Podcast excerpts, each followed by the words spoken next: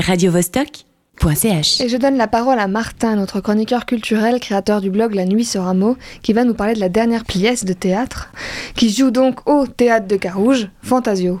Alors que vous aimiez le théâtre ou non, je vous dis d'ores et déjà qu'il serait malin de vous réserver une place pour la représentation qui se donne en ce moment au Théâtre de Carouge. Vous avez jusqu'au 11 février pour ce faire, et en voici la raison. Écrite par Alfred de Musset alors qu'il n'a que 22 ans, Fantasio raconte l'histoire de l'héros du même nom. Autrefois joyeux, il est aujourd'hui triste et blasé. Voilà des années qu'il navigue dans les cercles bourgeois et romantiques de l'Allemagne féodale, toujours avec succès. Et pourtant, il s'ennuie.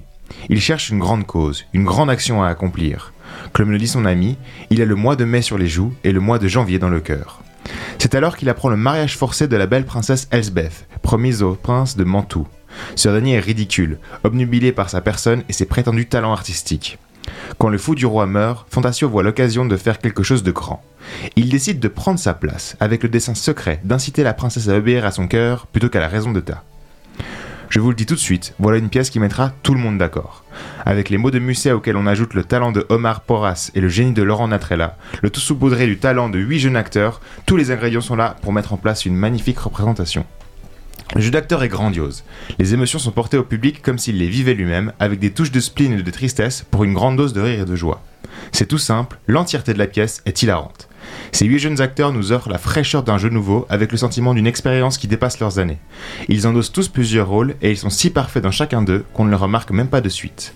On est totalement immergé dans cette pièce avec des décors pourtant simples mais d'une redoutable efficacité qui portent à chaque fois un message fort.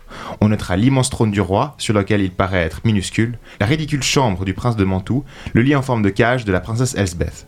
Les costumes eux aussi sont fantastiques avec des fracs colorés, des vêtements blancs pour leur aéauté, une cape de fleurs multicolores qui souligne l'extravagance du prince, un délicieux costume de bouffon orangé pour Fantasio et des maquillages exagérés pour chacun des acteurs.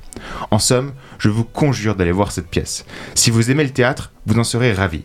Et si vous n'aimez pas le théâtre, vous sortirez de la pièce avec une passion en plus et l'envie d'y retourner. Si comme le disait Musset, un calembour console de bien des chagrins, alors je pense qu'il serait sage de ne pas négliger les bienfaits que pourrait avoir cette pièce sur votre humeur. radiovostok.ch